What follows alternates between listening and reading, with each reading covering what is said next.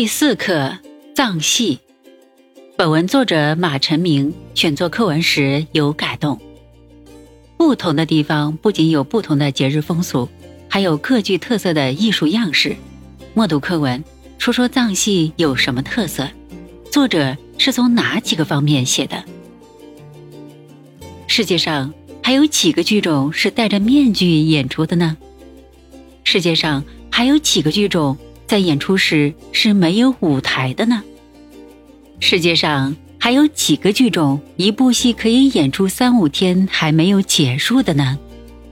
还是从西藏僧人唐东杰布的传奇故事讲起吧。那时候，雅鲁藏布江上没有一座桥，数不清的牛皮船被掀翻在野马脱缰般的激流中，许多涉水过江的百姓被咆哮的江水吞噬。于是，年轻的僧人唐东杰布许下宏愿，发誓架桥为民造福。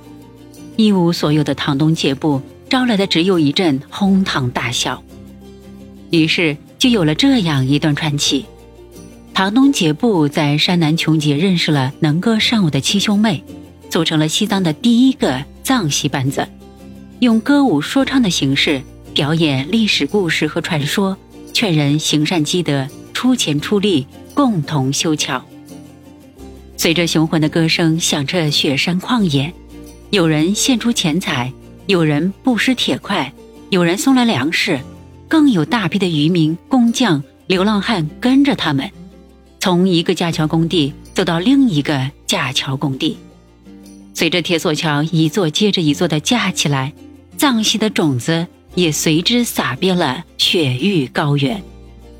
身无分文的唐东杰布就这样在雅鲁藏布江上留下了五十八座铁索桥，同时成为藏戏的开山鼻祖。传说唐东杰布在母亲的肚子里待了八十年，出生时头发胡子都白了，因此在藏戏里他的面具是白色的，前额是有日月，两颊贴着短发，眉眼嘴角。永远带着神秘的笑。在藏戏里，身份相同的人物所戴的面具，其颜色和形状基本相同。国王的面具是红色的，红色代表威严；王妃的面具是绿色的，绿色代表柔顺；巫女的面具半黑半白，代表其两面三刀；妖魔的面具青面獠牙。以示压抑和恐怖。村民的面具则用白布或黄布缝制，眼睛和嘴唇处挖出窟窿，以示朴实敦厚。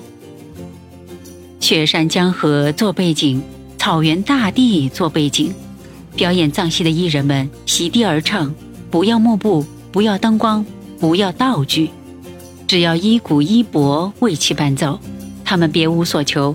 只要有观众就行，观众团团围坐，所有的剧情全靠艺人们用说唱来描述。艺人们唱着、说着、跳着，在面具下演绎着各种故事。面具运用象征、夸张的手法，使戏剧中的人物形象突出、性格鲜明。这是藏戏面具在长期发展的过程中得以保留的原因之一。西藏地广人稀，生活节奏比较缓慢，表现在藏戏中，情节可以任意拖延，艺人们的唱腔、舞蹈动作可以随意发挥，一段戏可以一而再、再而三的重复，观众也在吃喝玩耍中看戏，双方随心所欲，悠哉游哉，一出戏演他个三五天毫不稀奇。藏戏就是这样，一代一代的。失传深受下去。